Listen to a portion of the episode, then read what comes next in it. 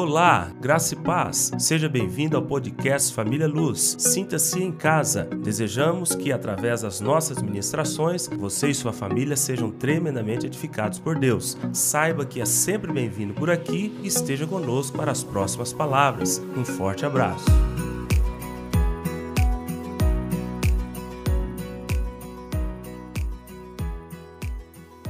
Glória a Deus. Nós estamos desde janeiro falando sobre algumas, alguns aspectos importantes da nossa vida cristã, sempre com o único propósito de te desafiar, te colocar no prumo novamente, de colocar você no ponto de largada, o start seja com muita segurança para aquilo que vocês irão fazer, galgar ou conquistar em 2023. Então falamos sobre a questão do conhecimento de Deus, o conhecimento das Escrituras, e eu acho que é muito importante a gente tocar num tema que é, ele é muito delicado, mas que é importante nós sabermos como lidar, até porque depende disto, desta, desta palavra que nós vamos dar hoje, a sua boa relação, não somente com Deus, mas com, também com o corpo de Cristo, ou com os irmãos.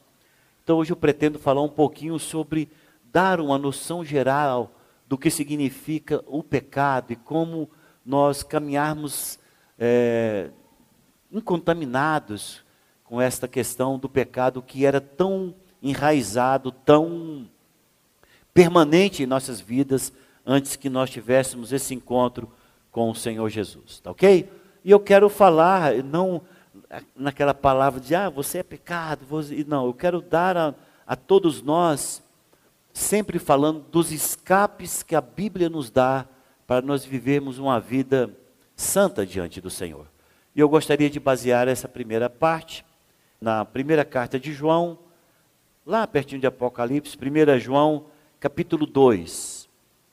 1 João, capítulo 2, do versículo 1 ao versículo de número 3. Filhinhos meus, estas coisas vos escrevo para que não pequeis. Se todavia alguém pecar, temos advogado junto ao Pai, Jesus Cristo, o justo. E Ele é a propiciação pelos nossos pecados. E não somente pelos nossos próprios, mas ainda pelos do mundo inteiro. Ora, sabemos que o temos conhecido por isto, se guardamos os seus mandamentos. Eu gosto de João falar sobre o pecado porque é, é a mesma coisa de colocar uma criança no colo, né? De falar, olha, eu vou falar sobre uma coisa perigosa para você, mas eu quero falar com muito carinho para você.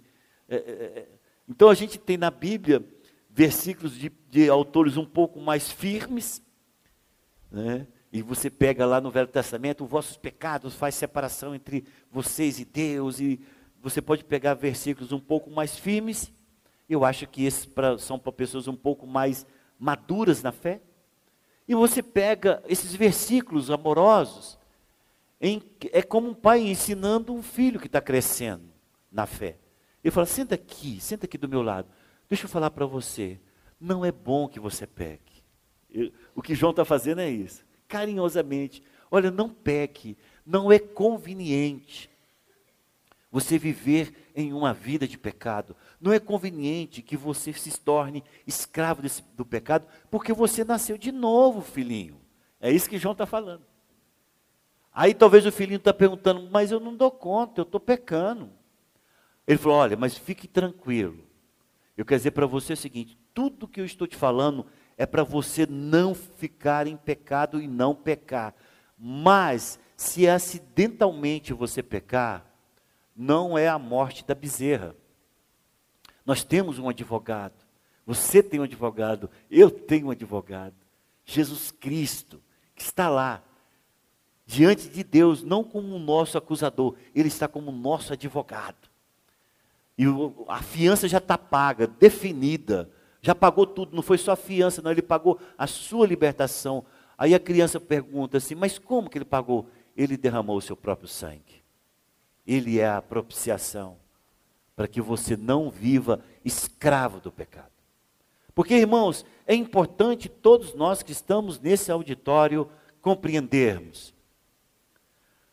Vamos imaginar que você seja um pé de maçã, Rejane. A Rejane agora, a partir de agora, é um pé de maçã. E a Rejane então produz maçãs maravilhosas. E Rejane, sabe o que, é que acontece? Se as pessoas falarem, vou tirar é, todas as maçãs que estão tá nesse pé, eles vão tirar as maçãs, mas no outro ano nasce de novo. E vai nascer de novo, vai nascendo. Então imaginemos, agora já não é a Rejane, imaginemos que esse pé de maçã seja alguém que peca, um pecador. Aí a pessoa fala: Não, eu vou resolver o problema do pecado desta árvore. Vai lá e começa a tirar as maçãs como fossem pecado. Mas elas irão nascer de novo. Como que você faz para não produzir mais maçãs? Corta o pé da árvore completo. Da raiz. Tem que tirar da raiz. Aí não vai nascer mais maçã, porque não tem pé de maçã. Como que Deus resolveu o nosso pecado? Como que Deus resolveu a nossa situação? Ele olhou para nós e falou: não resolve tão somente apagar os pecados. Eu preciso de tirar a natureza pecaminosa. Porque é a natureza pecaminosa que produz pecado. Então, o sangue de Jesus nos purifica de todo pecado. A solução para todos os nossos pecados é o sangue de Jesus. Por isso que eu falo é importante nascermos de novo. Imaginemos que aqui é um marco divisório. Eu estou aqui antes de Jesus e do lado de lá vai ser depois de Jesus. Aqui, quando eu digo para o Senhor, Senhor, eu quero te receber como meu Senhor, como meu Salvador, como meu Deus. O Senhor é o meu único Deus a partir de hoje. Somente o Senhor eu adoro, somente o Senhor eu, eu sirvo. A Bíblia chama isso de novo nascimento. Por quê? Porque quando você diz isso, você não somente tem os seus pecados lavados, mas o Senhor, Ele te dá agora a vitória da cruz. Porque para resolver a sua natureza pecaminosa, Vilmar, não tinha jeito somente de lavar os seus pecados, você precisa de ser nova criatura, sem um domínio do pecado. Então, em Cristo Jesus, você se torna uma nova criação. Mesmo você pensando que não aconteceu, porque isso tudo acontece no mundo espiritual. Em Cristo Jesus, depois que você aceita Jesus, olha para a cruz e fala: Eu aceito você aceita aquele sacrifício vicário de Jesus, você então agora nele, você nasce como uma nova criatura. Então ele resolve não somente o problema dos pecados, como ele resolve a natureza pecaminosa. Aqui, pecar sempre será um acidente. Aqui, nessa nova posição em Cristo Jesus, você não tem o poder do pecado sobre você, porque você nasceu de novo. O velho homem ficou para trás e você é uma nova criatura. Escute, é para esses que João está escrevendo. É para esses que ele está chamando de filhinhos. É para esses que nasceram de novo e têm uma nova natureza que ele está chamando de filhinhos. E ele está dizendo: olha, filhinhos, escute, não é próprio para vocês viverem pecando. Não é próprio para vocês viverem em pecado. Não é próprio para vocês ficarem sujeitos ao pecado, porque vocês foram livres da culpa pelo pecado e do poder do pecado. Vocês são novas criaturas. Então, de maneira que Deus deseja que a relação com você, Claini, seja sempre santa. Mas se acontecer, mas se der uma escorregada e pecar, ele diz: calma, você não vai voltar para aquele antigo estado, não. Calma, o meu sangue te purifica de todo pecado. É assim que funciona. O sangue de Jesus é a propiciação para os seus pecados. E aí você clama pelo perdão, porque o perdão só vem resultado do arrependimento. Né? Imaginemos que você eh, mentiu, mentiu, eu menti descaradamente, a, a circunstância me empurrou, eu, eu, eu, eu fraquejei na hora, fiquei com medo de falar a verdade e mentir. Bom, então agora como é que eu faço? Arrependido já estou desde o momento que eu fiz. Por quê? Porque aquele está angustiando. E quando você chega para pedir perdão para o Senhor, é uma humilhação diante dele, dizendo: Eu pequei, Senhor. A mentira saiu da minha boca quando não deveria eu ser fonte da mentira. Eu te peço perdão. A palavra do Senhor diz: se nós confessarmos os nossos pecados, Ele é fiel e justo para nos perdoar os pecados e nos purificar de toda injustiça. Não somente nos perdoa, como nos purifica. Nós tornamos no estado de papel branco novamente. Quando você confessa o seu pecado, Murilo, é isso aqui que você se torna limpo novamente. Porque não somente ele te perdoa, como ele te purifica. Nos purifica. Agora, é importante fazermos duas considerações que nós temos sempre acontecendo dentro da igreja. São dois extremos. O primeiro é um grupo de pessoas dentro da igreja que tudo para eles é pecado. E um grupo de pessoas que, por não conhecer a Bíblia, peca o tempo inteiro. Temos dois extremos. Então, pastor, como eh, me dê um exemplo bíblico de algo que nós podemos ter e não pecar e e isso não ser pecado, e muitas pessoas acham que é pecado. Eu coloquei até aqui a referência. Se você quiser acompanhar, Efésios capítulo 4, versículo 26. Tem muitas pessoas que consideram isso pecado quando não é. Ele diz lá, em Efésios 4, 26: Irai-vos e não pequeis, não se põe o sol sobre a vossa ira. Então veja bem, Estou olhando aqui para o Paulo, Paulo é, o Paulo Guerra é estupim curto. Eu conheço tanta história do Paulo. Mas assim, é, o Paulo estoura aqui para cinco segundos depois ele fala, meu Deus do céu, o que, que eu fiz? Não é assim? Por causa do temperamento. Mas acontece que algumas pessoas acham que irar é pecado. Irmãos, nossos sentimentos, todos eles que o Senhor nos dotou, nos deu, não é pecado. O pecado é fazer desse sentimento a sua própria angústia. Eu posso ter um momento em que o Helder me passa raiva o dia inteiro. Eu fico irado. Gente, o Helder. O que foi que o Helder. Gente, o que eu fiz com o Helder? O Helder me passa raiva. Bom, tem duas maneiras. Esse trem pode se tornar pecado, ou eu posso resolver e não ser pecado. Como que é isso? Eu estou irado. Eu chego lá, Helder, você me irou demais. Por que você está fazendo isso comigo? Eu? Talvez fez sem saber, né? Não, porque você está fazendo isso o tempo inteiro. Nossa, cara, eu não sabia que isso te dava tanta ira. Me perdoa, então está perdoado. Resolvi, não resolveu? Não, não foi pecado a ira. O que as pessoas não entendem é isso. Não, é, o crente não pode irar, ele tem que ser assim, tipo aquele sonâmbulo, né? Aquela, aquela, aquelas expressões que nem ruga na testa tem. Acho que eu não dou conta nunca nem de fazer a expressão.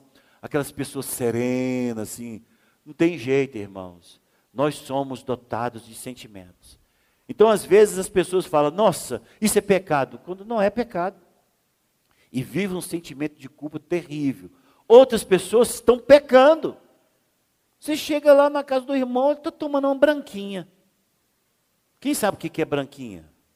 Porque, gente, isso é da, 1900, foi quando eu nasci, que o pessoal, o pessoal chamava pinga de branquinha. É, ainda é assim? Você fala assim, o que você está bebendo? Estou meia garrafa de 51 já. Mas esse negócio é pecado, cara. Que pecado, mano. Não tem nada de pecado, não sou livre. Não, cara. Isso é pecado. A palavra do Senhor, ai daqueles que se levantam de manhã e seguem o caminho da bebedice e esperam até que o vinho os esquente. É o caminho de, de destruição. A palavra do Senhor diz que nós devemos nos embriagar é com o Espírito Santo, não é com isso aí não. Mas ele não sabia. Mesmo? Porque eu fiz isso a vida inteira, ninguém nunca falou nada. Claro, ué. é um novinho na fé, não sabe. Então existe pecados por não conhecer, pecou, não sabia que era pecado. Vem alguém mais maduro na fé e fala: não é próprio, não é, não é, é lícito que você faça isso, não é apropriado que você caminhe dessa forma. E aí, essas pessoas têm que se é, readequar não por conta daquilo que se fosse uma dogma ou uma regra de igreja, mas por princípios da palavra. Ok? Pastor, mas então tudo bem, o que é pecado? Eu quero falar sobre quatro coisas importantes que envolvem com relação ao pecado, para que você vê, veja como que você está dentro dessa análise, um escopo geral a respeito do que vem a ser pecado. A primeira coisa que eu quero falar para vocês é aquela definição geral de pecado que nós vamos ler aqui em 1 João mesmo. Olha aí, 1 João capítulo 3. Porque eu estou pegando esse livro? Porque ele é um livro muito, é, muito carinhoso. 1 João capítulo 3, versículo 4. Ele diz assim: todo aquele que pratica o pecado também transgride a lei, porque o pecado é a transgressão da lei. Irmãos, as pessoas não entendem quando fala a transgressão da lei. Porque fica parecendo o seguinte, a lei dos judeus, todos aqueles preceitos de lavar mãos, de lavar pés, de guardar dias, de, de guardar festa. Não, irmãos, quando a Bíblia, principalmente no Novo Testamento, se refere à lei, ele está falando sobre os mandamentos de Deus aqueles mandamentos gerais de Deus, aqueles mandamentos que todo mundo já sabe, até não precisa nem explicar para o Helder que matar é pecado. Você nasce dentro de uma cultura que você percebe que aquela pessoa que matou está sendo presa, aquela pessoa que matou está sendo julgada. Mas em primeira mão, isso está na Bíblia: não matarás. Então, quando você pergunta, pastor, o que é pecado? É a transgressão dos preceitos, a transgressão dos mandamentos, a transgressão daquilo que a palavra do Senhor nos coloca às mãos. De maneira geral, é esse o pecado, quando nós não cumprimos a palavra do Senhor. A pessoa fala, mas no Novo Testamento tem lei maiores ainda. Porque Jesus, ele vem mostrando o cumprimento da lei na sua própria existência e, e, e comportamento, como ele também amplia a lei. Ele dá um upgrade, ele dá uma evolução na lei e mostra duas coisas importantes. Primeiro, que a, quem está na graça está numa superior aliança e de que quem está na graça só vai cumprir as leis que o Senhor deixou para nós se estiver nele. O dia em que eu falei essa frase aqui na igreja, muitos irmãos assustaram. Eu falei, olha, a vida cristã, ela é impossível de ser vivida. Aí os irmãos falaram, ponto, será que é só isso? É ponto final? Eu falei, não, tenha vírgula aqui, sem Cristo.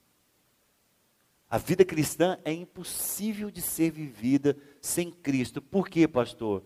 Porque enquanto a lei cobrava e não dava às pessoas condições, força, potencialidade para cumprir a lei, em Jesus Cristo é diferente. Ele olha para nós e diz assim: Eu estou dando essas leis para vocês, William Júnior, mas fique tranquilo, sem mim nada podeis fazer. Você vai cumprir tudo isso se você estiver em Cristo, em mim, né, o Senhor Jesus está dizendo. Por quê? Porque Ele nos dá, Ele, Ele nos dá força, Ele nos dá graça, Ele nos, Ele nos turbina para que nós possamos cumprir muito mais do que aquilo que estava na lei. Lá em alguns momentos em que Jesus está ampliando essa lei, diz: na lei está escrito, não é? Na lei está escrito: não adulterarás, que estou colocando aqui para minha cabeça. Eu, porém, vos digo. Viu aí ampli, a, o upgrade? Eu, porém, vos digo: quem olhar para uma mulher com sentimentos cobiçosos, esse já pecou. Você fala, meu Deus do céu, parece que é muito mais rigorosa, mas porque na realidade você está em uma superior aliança. E por fato de estar numa superior aliança, tudo que você vai fazer, se não for por Ele, nele e com Ele, você não conseguirá viver. Então você tem muitos cristãos que se dizem cristãos, são cristão, cristãos nominais. Porque para ser cristão tem que ter Cristo no coração. Então é importante nós vermos que é, existe essas questões gerais que nos envolvem com relação ao pecado. O Senhor tem os seus mandamentos. E é interessante porque você vê na Bíblia alguns mandamentos personalizados. Isso confunde muitas pessoas, por isso eu quero trazer esse tema aqui para nós. Pastor, o que, que é, é mandamentos personalizados? São mandamentos que tem na Bíblia ex, é, exclusivamente para algumas pessoas. Por exemplo, você já viram alguma outra árvore da vida aí que nós não podemos comer do fruto? Não tem. O mandamento só foi para Adão e para Eva. O Senhor falou para Adão e Eva: vocês não comerão daquela árvore. Acabou, não tem mais nenhuma árvore que a gente não possa tocar. Quando o Senhor está é, falando para Manoá a respeito do nascimento de Sansão, o Senhor traz um mandamento específico para Sansão. O anjo fala para a mãe e para o pai de Sansão: olha, esse menino, ele é separado desde o ventre. Ele não pode tocar em coisas mortas. Ele não pode ser, tocar nas coisas da videira. Ele não pode ser dado ao vinho. Esse menino, vocês nunca vão poder cortar o cabelo dele. O cabelo dele, do jeito que nascer, tem que ser a, dele até a morte. Não pode tocar. Tem mandamentos assim para nós? Seria difícil né, para nós, principalmente que o cabelo está caindo, você falar, não, Senhor, estou perdendo a bênção, né? Não, tem nada disso. E você vê isso acontecendo até com João Batista. Na profecia do nascimento de João Batista, houve um mandamento específico para João Batista. E esse mandamento, se João quebrasse, é claro, ele estaria pecando contra Deus. Então veja, irmãos, pecado, é, mandamentos gerais e mandamentos específicos. Pastor, por que o senhor está falando sobre essas instruções personalizadas a respeito de algum uh, mandamento de Deus para alguma pessoa, porque isso já chegou até mim. Pessoa dessa igreja, não quero citar o nome. Cabelo bonito da irmã. E essa igreja aqui não tem esse negócio de falar que não pode cortar cabelo. Todo mundo corta cabelo, faz, tem gente que corta cabelo até para cima, aquela coisa toda nas irmãs. E essa irmã um dia me procurou e falou: Pastor, eu fui cortar meu cabelo, e quando fui para cortar o cabelo, eu ouvi uma palavra no meu coração dizendo: Não toque no teu cabelo. Eu quero saber do senhor, como é que é esse negócio? Eu corto ou não corto? Eu falei: Tem que saber quem falou, para você não cortar. Quem falou para você não cortar? Foi uma voz lá dentro do meu coração, eu ouvi claramente. E você, eu perguntei para ela: De quem que você acha que é essa voz? Ela falou: Olha, eu tenho quase certeza que é a voz de Deus. Então eu falei para ela: Então eu tenho quase certeza que você não pode cortar. Mas, pastor, essa igreja aqui não proíbe cortar cabelo. Eu sei que não proíbe. Agora, eu não sei porque Deus pediu para você não tocar no teu cabelo. Você tem que perguntar para Ele. Eu não sou o seu Senhor. Eu sou servo dele como você é dele. E aí essa irmã não cortou o cabelo, não sei o que aconteceu, porque tempos depois ela já não estava mais conosco. O tempo que ficou aqui não tocou no cabelo. Nunca mais a vi depois disso. Um dia que eu ver, eu vou perguntar, cortou ou não cortou? Se ela falar assim, não cortei, vai jogar a transona, acho que vai lá no pé do Helder. Uma instrução, um mandamento específico. Eu encontrei, na minha época de conversão, eu encontrei também, eu, eu já fui alcoólatra, mas o Senhor não cobrou isso de mim. E eu, na minha época, tinha outro irmão que foi recuperado do alcoolismo,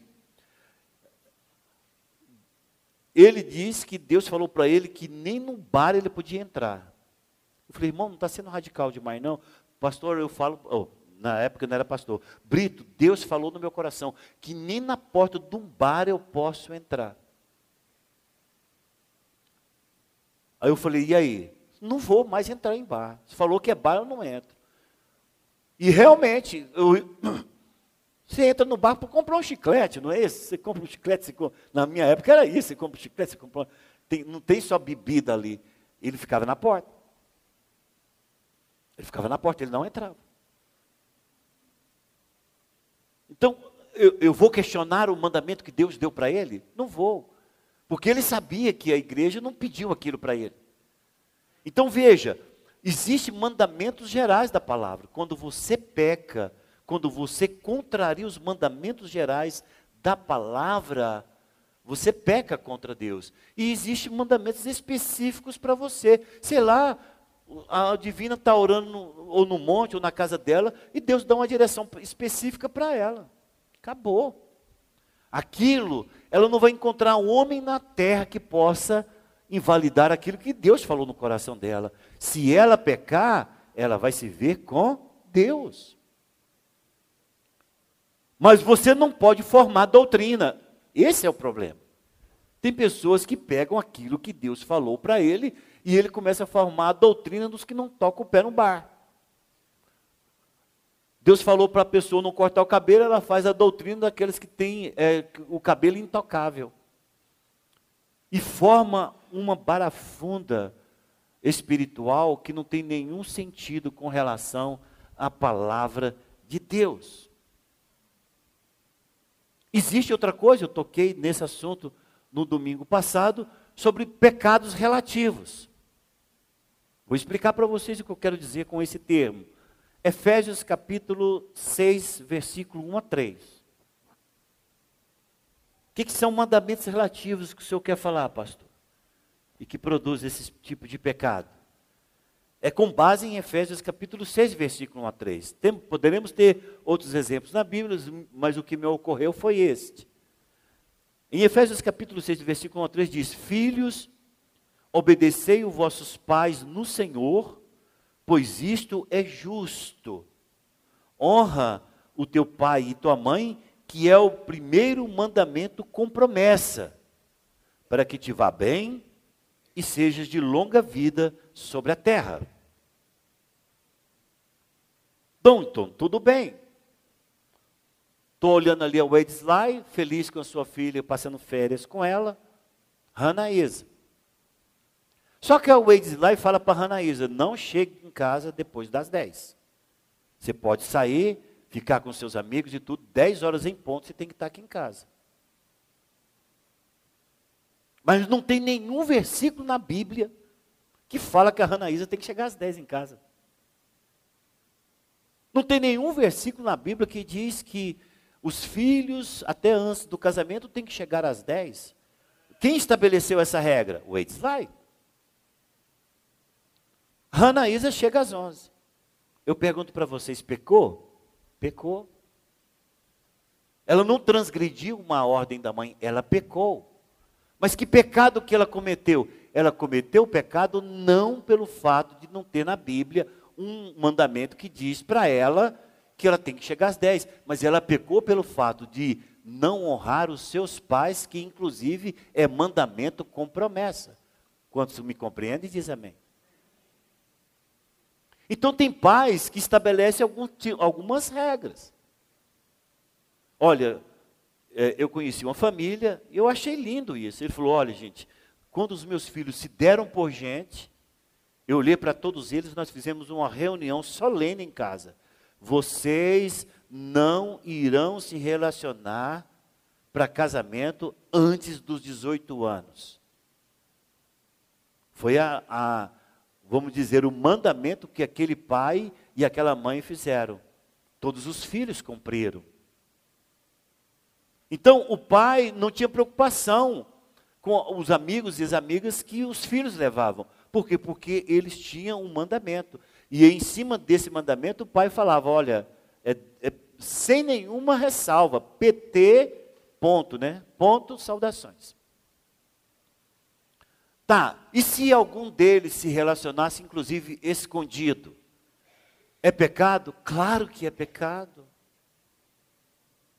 Não é pecado pelo fato de, na Bíblia dizer, não se relacionarás para casamento antes dos 18 anos. Não tem um versículo bíblico para isso. Não tem um mandamento geral para isso. Não tem nenhum mandamento exclusivo ou personalizado para isso. Mas tem o mandamento que diz para os filhos honrar os pais, obedecer os pais, que inclusive tem a promessa que vem junto. Para que tudo que a pessoa faz se dê, se dê bem e ele tenha longos anos na terra. Então, se algum deles me chegar aqui para mim e perguntar assim, pastor, eu pequei? Pecou, irmão. Você não pecou na questão do mandamento, você pecou na questão de desonrar os seus pais em não atendê-los naquilo que vocês combinaram. Quantos estão entendendo? Diz amém. Então, esse é um pecado que muitas pessoas não entendem o que acontece. Os jovens não entendem o que acontece. Ah, mas não tem mandamento para isso, ah, não tem mandamento para aquilo. Mas a pergunta é: o que, que os seus pais dizem a respeito? Porque os seus pais, pela palavra de Deus, têm autoridade sobre vocês até que vocês se relacionem e se casem. A partir disso, foi quebrada a aliança. Irmãos, uma coisa importante que eu quero dizer para vocês os pais que têm crianças que vão crescer ainda. Escute, talvez essa é a oportunidade de falar, eu vou falar, porque talvez não tenha outra oportunidade. Os seus filhos nascem debaixo de uma aliança de sangue com vocês. Preste atenção. Por que, que muitos filhos, eu não vou colocar toda a totalidade, porque eu não, não posso é, fechar a questão, porque o nosso Deus não é aquele que se fecha a questão em nada. Por que, que muitos filhos que saem de casa se dão muito mal lá fora, sofrem muito? Não estou falando que vai a vida inteira sofrer, mas sofrem muito por ter saído da casa dos pais. Depende da maneira como saiu. Saiu obrigado? Saiu expulso? Saiu com problema? Vai ter problemas de, de todas as ordens. Por quê? Porque este jovem está quebrando uma aliança de sangue. Pastor, como que o jovem tem aliança de sangue? Como que o Wendel tinha aliança de sangue com Noêmia? Nasceu do cordão umbilical dela. Como que não tem aliança de sangue? O sangue que correu no corpo da Noêmia correu no corpo do Wendel. E a palavra do Senhor diz que aliança de sangue não se quebra. Preste atenção no que eu estou te falando. Aliança de sangue não se quebra. Então, essa moda que virou, olha como é que está a cultura e o problema dos Estados Unidos, porque eles têm essa cultura. 18 anos, some de casa. Nós estamos uma, uma sociedade completamente destituída de amor, destruída nos todos os padrões que vocês possam imaginar, porque o que nós só vemos são os valores materiais dos americanos. Vai lá viver a vida comum do lar para você ver como é que é. Pastores enfrentam problemas terríveis. Por quê? Porque o filho que sai de casa, não, estou saindo de casa, vou cuidar da minha vida, ele está quebrando uma aliança de sangue. Você fala, tá, e tudo bem, e quando se casa? Só se quebra uma aliança de sangue por outra aliança de sangue, entenderam? Você só, você só pode quebrar uma aliança de sangue quando você faz outra aliança de sangue. Aí você vê claramente a Bíblia dizendo: por isso, somente por isso, os filhos deixarão a casa dos pais, quando eles se unirão a uma mulher e tornando ali uma só carne. Por quê? Eu falava isso com um casal que estava comigo semana passada, por causa do ímen da mulher. Se a mulher quer saber por que, que ela tem ímen, e que os médicos, ninguém sabe por que, que serve o ímen na mulher, eu digo para você, a igreja sabe para que, que serve o ímen na mulher. É para uma aliança de sangue com seu esposo. Ela pode ser o ímã elástico, pode ser o ímã rígido, de qualquer forma, vai ter mini fissuras nesse ímã e se tornarão uma aliança de sangue pelo ato sexual. Só se quebra uma aliança de sangue por a constituição de uma nova aliança de sangue. Só se faz uma, só se, se desfaz uma aliança de sangue dos filhos com os pais por uma nova aliança dos filhos que se torna uma nova família. É isto que é a harmonia que a palavra nos traz. De maneira que se os filhos saem antes, eles estão em pecado. Vão sofrer pelos pecados que cometem. Pronto, fecho a questão nisso aqui. Romanos capítulo 14. Eu quero falar sobre o pecado da dúvida, pela dúvida. Existe um pecado pela dúvida? Sim. Existe um pecado que você pode cometer por causa de dúvidas. Romanos capítulo 14. E nós iremos ler somente dois versículos, 20, versículos 22 e 23. Lá diz: A fé que tens, tem-na para ti mesmo perante Deus. Bem-aventurado é aquele que não se condena naquilo que aprova. Mas aquele que tem dúvidas é condenado se comer, porque o que faz não provém de fé. Olha, olha o fecho desse, deste pensamento aqui. E tudo que não provém de fé é pecado. É claro que o capítulo 14 é uma relação de ensinos extremamente importantes para a vida da igreja. Está se falando sobre comida, bebida, dias, como se tratar o novinho na fé, aquele que tem, que ainda não cresceu. Né? Paulo chama de daqueles que são débeis na fé, que são crianças na fé, que não alcançaram o nível e que precisa ter tempo para que essas pessoas cresçam em níveis de de relacionamento com Deus. Ele está explicando tudo isso. E ele está falando a respeito de comida. Ele está falando a respeito de se come ou não come, se guarda ou não guarda, se corta cabelo ou não corta. E a gente encontra dentro da igreja muitas pessoas com forte complexo de culpa, porque elas cometeram alguma coisa que até mesmo todos dizem que pode, que não tem problema, que é, é, isso todo mundo faz, mas que ela está sentindo que aquilo ali não provém de Deus. Ela está com dúvida. Se está com dúvida, é pecado. Compreendeu isso? Vou dar para vocês um exemplo dentro do, de o que acontece dentro de um quarto de um casal. Pode ficar tranquilo. Não vai ser por esse negócio de maior de 18 anos, não. É, eu vou falar, mas eu vou falar de maneira bem mais é, tranquila. Em Hebreus capítulo 13, versículo 4, diz o seguinte: Digno de honra entre todos seja o matrimônio, bem como o leito sem mácula, porque Deus julgará os impuros e adúlteros. Irmãos, não é porque se fechou-se a porta e tem um casal que ali dentro da vida sexual pode se fazer o que quiser e não tem problema. Não é assim. Existem limites. Existem limites dentro de uma relação sexual, existem limites dentro de uma relação conjugal. Pastor, por que você está falando isso? Porque eu já atendi. Eu não atendo os homens nessa situação. Às vezes eu atendo as mulheres. As mulheres vêm com um complexo muito forte de culpa. Pastor, aconteceu isso dentro do nosso relacionamento sexual, não sai da minha cabeça. eu, parece que eu parece que eu estou impura, não ficou bom, tem sido uma prática, eu estou morrendo aos poucos. Eu chamo o esposo. Eu chamo o esposo para a gente conversar juntos. Por que isso? Porque a mulher que está tendo esse tipo de sentimentos, ela está em pecado. Porque a dúvida se aquilo que eles estão praticando ou não é de Deus ou não, e ela se sente culpada, é pecado. É o pecado pela culpa que ela tem. Ela não se aprova naquilo que consente. Compreenderam?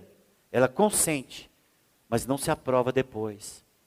Ela consente, mas a mente fica perturbada.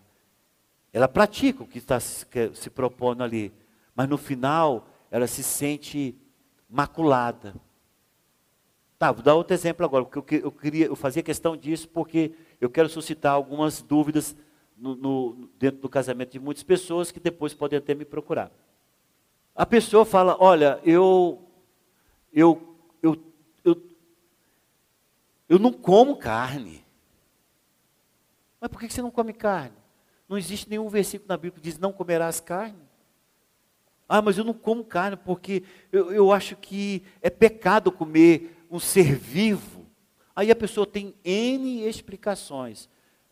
Eu nunca me relacionei com vegano, nunca me relacionei com essas pessoas que não comem é, nada vivo. Nunca me relacionei. Não, tenho, não sei nem quais os argumentos, eu estou aqui imaginando. Mas tem pessoas que não comem carne de jeito nenhum. Só que elas não comem carne, e elas ao ver Maria José comendo carne, porque meu bem gosta de uma carninha, né?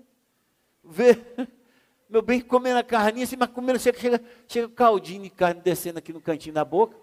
Ela, a mulher, a pessoa escandaliza, meu Deus do céu, a pastora come carne.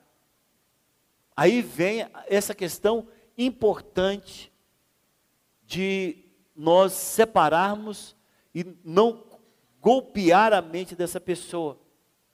Mas Maria José nunca vai, talvez, consegui-la convencer que comer carne é, é saudável. E talvez um dia, se por é, educação, ela até come um pedaço de carne que Maria José deu, porque ela, ela ficou constrangida demais, ela vai se sentir impura. Essa pessoa que acha que comer carne é pecado, e a mente dela o tempo inteiro vai estar acusando ela, ela está pecando. Mas, pastor, não tem nada a ver com isso. Exatamente. Mas se você se condena naquilo que você aprova, você está pecando.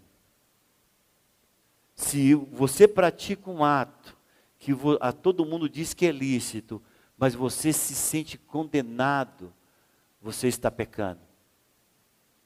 Então, aquele negócio de da, o, o, você ser corrompido no, em uma blitz. Vamos pensar aqui numa blitz.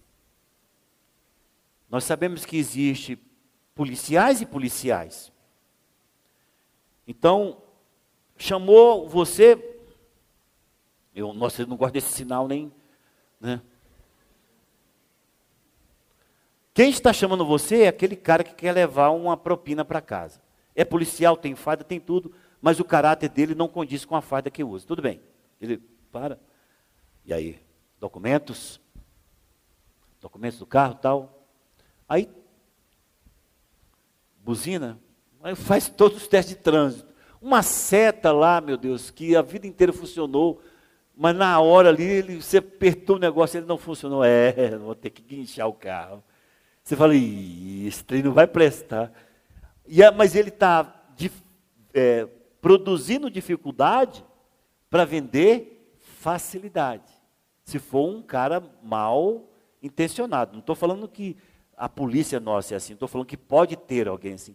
Aí ele vai te conduzir na conversa para que você possa falar assim: 50 reais resolve?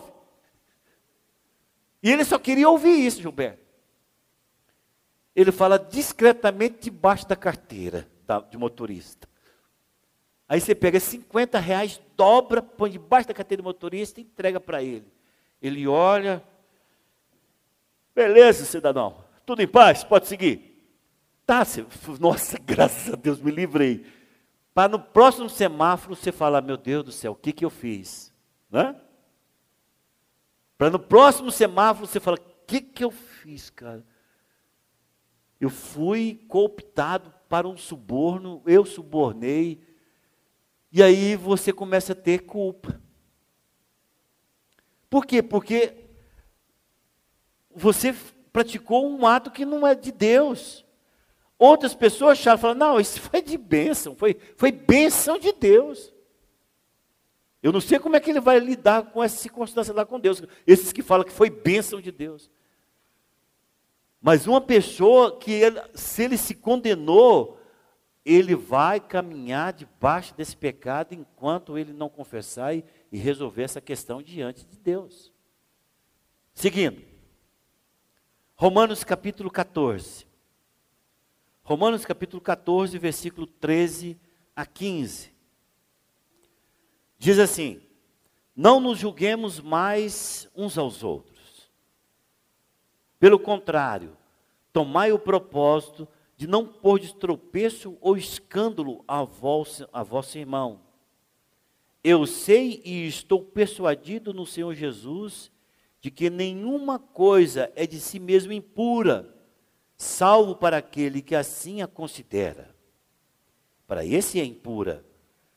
Se por causa de comida o teu irmão te entristece, já não anda segundo o amor fraternal. Por causa da tua comida, não faças perecer aquele a favor de quem Cristo morreu. E eu quero ler um versículo bíblico de 1 João capítulo 3, versículo 34, você não precisa abrir, só ouça. Novo mandamento vos dou, que vos ameis uns aos outros, assim como eu vos amei, que também vos ameis uns aos outros. Eu quero falar para vocês é a respeito da lei do amor, para que nós não deixemos e não levemos os nossos amados irmãos ao pecado. Porque é exatamente isso. Eu fiz uma pergunta aqui no final dessa palavra para os nossos líderes é: você teria coragem de abrir mão por um tempo de comer carne, se a pessoa que está convivendo com você acha que comer carne é pecado? Eu sei que muitos poderiam falar assim, se vira ele com Deus, não vou abrir mão da minha carne. Mas o que Paulo está falando é diferente. Paulo está dizendo o seguinte, cara, se você está debaixo do propósito de Deus, e você vê que aquilo ali golpeia a consciência dele, enfraquece ele espiritualmente, se o que você faz, que não tem nada a ver com a Bíblia, que não tem nada a ver com mandamentos, mas o que você faz machuca a consciência dele, e você faz, você está pecando. Por quê? Porque você não está cumprindo a lei do amor, que é amar o teu irmão como Cristo te amou.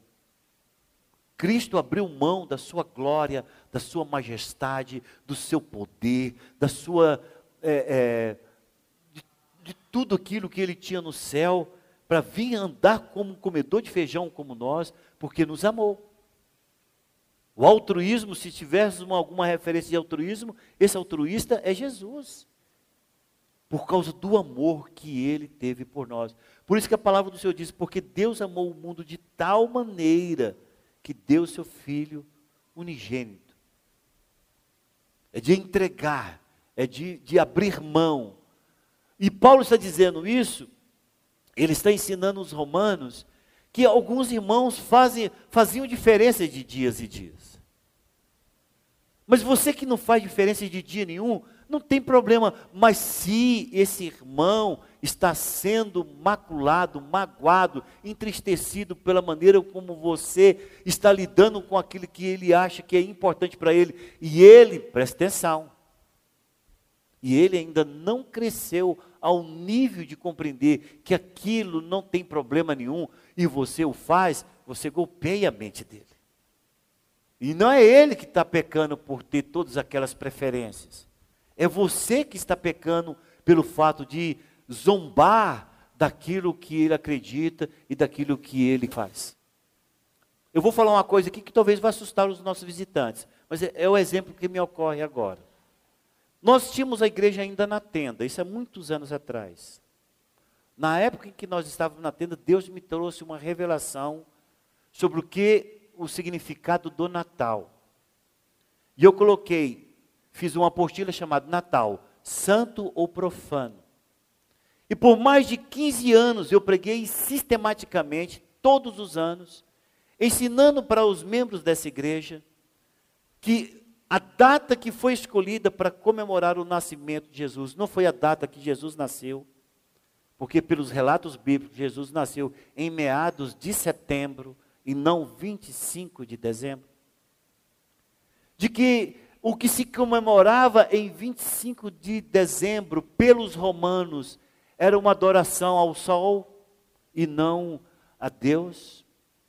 E que essa data foi deturpada a ponto das pessoas adorarem muito mais o Papai Noel do que o Senhor Jesus. E de mostrar para essa igreja que todo mundo fica beijando os pés do menino Jesus, quando aquele menino Jesus não existe mais. Aquele menino cresceu, suportou lutas e, e, e, agruras, trouxe a salvação e morreu na cruz. E eu falava para os irmãos, eu já fui um daqueles que fui lá na Praça Cívica beijar o pé daquele menino Jesus, que estava até descorado no pé. Eu falei, gente, aquele para pegar a doença era um trisco, e eu lá beijando. Hum, hum. E eu falava, valei-me, menino Jesus. Eu explicava isso para a igreja. De que ensinar as crianças essa questão é você também dar a elas a, a, a, a condição de pecar contra Deus, adorando o Deus Vodã, que depois foi se transformando em Santa Claus, São Nicolau, até chegar Papai Noel. Falei isso a vida inteira. Agora você não vê eu vigiando nenhum irmão. E eu sei que irmãos dessa igreja comemora o Natal. E ninguém chega aqui depois do Natal olhando assim, você comemorou, né? Não faço isso. Sabe por quê? Porque a revelação, ela é para quem quer receber revelação. E se você importa com essa data e eu não importo, não é isso que vai nos tirar do céu ou nos colocar no céu. Eu não vejo na Bíblia o Senhor Jesus dizendo que é para a gente comemorar o nascimento dele. Eu vejo na Bíblia o Senhor Jesus nos ordenando a lembrar da morte dele. Fazer isto em memória de mim. E nós fazemos isso todo mês na ceia do Senhor, lembrando da morte de Jesus. Mas não tem uma referência bíblica de Gênesis e Apocalipse em que diz: vocês devem comemorar o nascimento de Jesus. Não tem. Tudo bem, eu já expliquei isso aqui N vezes, já tem mais ou menos uns 5 ou 10 anos que eu não falo mais nada. As pessoas que querem saber me procuram, eu passo a apostila, tiver dúvida a gente senta e conversa, não falo mais nada. Sabe por quê? Você quer comemorar? Comemora. Eu não comemoro. Passo um dia comum. Faço questão de ser um dia comum. Faço questão de ver um, ser um dia extremamente comum. A comida lá em casa é, é, fica até mais simples. Faz só arroz e carne, que é para não ficar parecendo com nada. Então veja, só que eu não vou lá para chegar e falar, ah, Ana, na casa da Ana, chega lá, tem duas árvores de Natal, sei lá, tem, tô, não sei não, tudo bem, só estou fazendo aqui só como exemplo. Aí eu chego lá, ah, não, ah, não, gente, não, não faço isso, nunca fiz, nem vou fazer. Então, isso aqui para mostrar. Sabe por quê, irmão? Você é muito mais importante do que essa data para mim.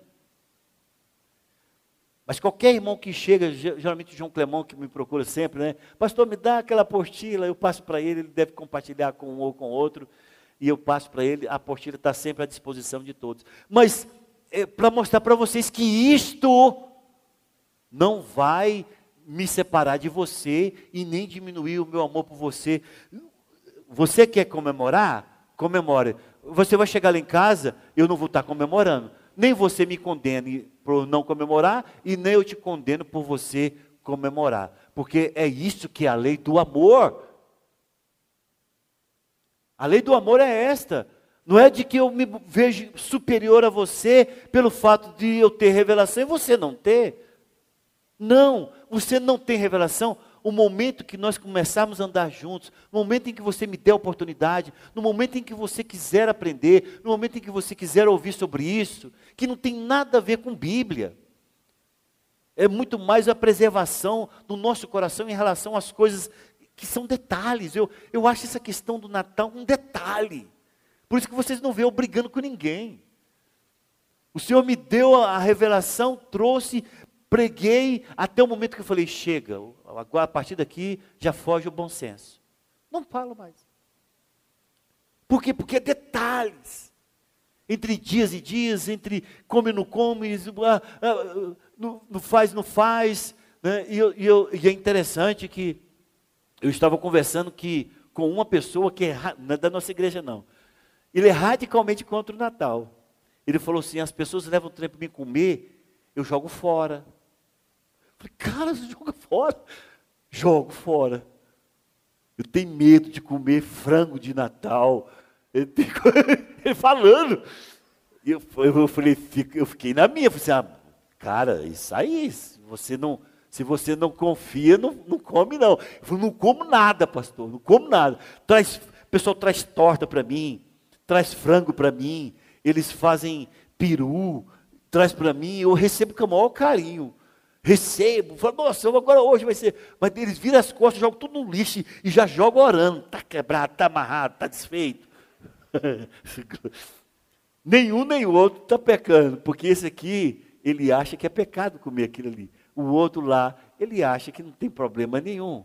Ninguém condena ninguém. Estão entendendo isso, irmãos? A lei do amor. Porque é o seguinte, a igreja, ela é escalonada.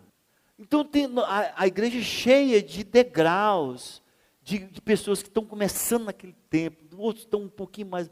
Se nós, os que estão mais tempo aqui, não tivermos esse, esse abraço de pai para filho, como o João está chamando atenção aqui, sabe o que é que ele chama atenção, Kleine? Filhinhos. Coisa mais linda, né? nem sabe que vai ser virado, dá um tapinha na bunda, mas vai, mas ele está chamando de filhinhos. Ele fala, filhinhos, vira aqui. Tá. mas ele está chamando de filhinhos. O carinho, o cuidado. Então precisamos de ter o entendimento sobre a lei do amor. E por último, somente mais esse versículo, estou encerrando, que está em João capítulo 19, versículo 34. É uma frase só, mas eu gostaria que você abrisse para você pegar mais um novo significado desse fato que aconteceu com Jesus Cristo. Em João capítulo 19, versículo 34 diz: Mas um dos soldados lhe abriu o lado com uma lança, e logo saiu sangue e água. Tem várias explicações para esse, todas elas muito claras, muito certas, e uma dessas aqui ela remete ao Velho Testamento. No Velho Testamento, você tinha pecado e impureza, certo? Lá no Velho Testamento, Samuel, o pecado você resolvia pelo sangue. Sem derramamento de sangue não há remissão de pecados. Então a pessoa pecava no Velho Testamento, ela fazia o sacrifício do cordeiro e o sangue era derramado por causa da culpa. Só que no, lá no Velho Testamento tinha o. Não era o pecado da impureza, existia a impureza. Alguém que tocasse no morto, alguém que tinha fluxo naquele dia, alguém que está, a mulher que estava menstruada, tudo isso era resolvido pela água. A pessoa tinha que tomar um banho, ficar tantos dias separado. A impureza se tratava pela água. Jesus é a solução para nós tanto pelo pecado da culpa, Erigios, quanto também pelo pecado da impureza. Por isso que aquele momento também ali da cruz, quando aquele centurião fura o lado do coração de Jesus, ali sai sangue e sai água. A água nos purifica de toda impureza. E então a gente vê claro o entendimento de que nós é, temos que nos livrar da impureza. A pessoa pergunta, muitos perguntaram para mim já, Pastor, ouvir música do mundo é pecado? Não tem, irmãos, na Bíblia isso. Não existe esse mandamento, não ouvirás música secular. Então, eu não sou autorizado para falar para uma pessoa, é pecado. Se a pessoa falar para mim, me mostra na Bíblia, eu não vou achar a referência bíblica. Só que a Bíblia fala da impureza. É isso, escuta isso o dia inteiro para você ver. Veja como é que você vai estar à noite. Você está impuro. Aquilo te contagia a alma. Aquilo te in, in, é, tatua sua, as suas emoções com coisas ruins. Vai no campo de futebol, no time. Eu fui, na minha vida, acho que já fui três vezes no, no, no, no campo. O último que eu fui com meu cunhado, assistimos Goiás e um time lá, sei lá qual foi. Gente, é 90 minutos escutando palavrão. É 90 minutos. Você não tem, você não tem em sua volta alguém que fala glória a Deus. Você não tem, não vai ter. Aleluia! Coitado do juiz, eu fico pensando na vida do juiz. Se cada palavrão que ele é xingado, se, se arrancasse um pedacinho dele, estava tudo desfeito já. Porque assim, desde a hora que você entra no campo de futebol até a hora que você sai, é só palavrão. Gente, eu não posso me dar o luxo de ir toda semana num campo de futebol, porque na realidade é muita sujeira. Você sai impuro daquilo ali. Escute, irmãos, Deus te quer puro. O pecado da impureza é a palavra que te lava. Eu coloquei aqui duas referências extremamente importantes. Primeiro, João 15, versículo 3, que diz: Vós já estáis limpos pela palavra que eu vos tenho falado. Você pergunta, pastor, o que me lava dessa impureza?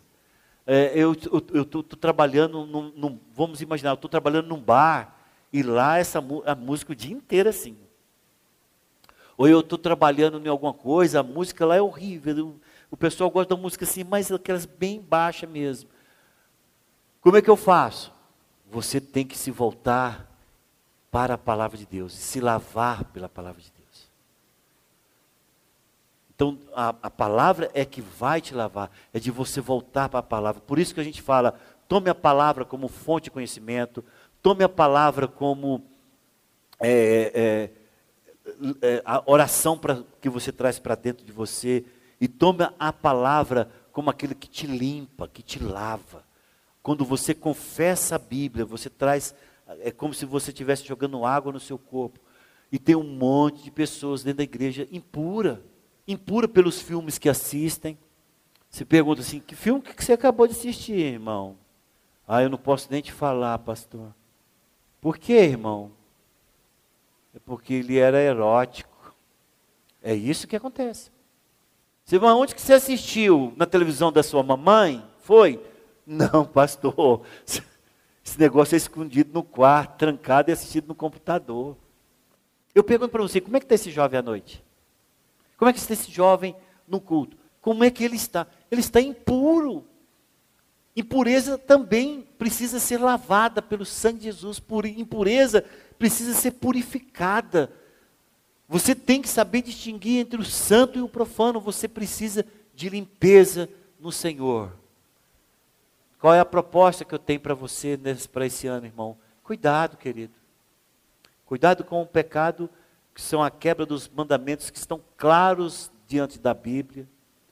Cuidado para você não pecar por consentimento e depois você ficar se culpando. Cuidado para você não condenar o irmãozinho que não tem o crescimento que você tem e é você que peca. Cuidado para você não entrar no pecado da impureza, porque ele vai te enfraquecer e você vai estar se sentindo é, maculado diante de Deus. E que este ano seja um ano de vitória na sua vida e você vença todas essas áreas na sua vida e possa dizer: esse ano eu vou tomar de letra e eu vou conseguir vencer a força do pecado que tenta contra a minha vida. Quantos podem dizer amém? Vamos colocar em pé então.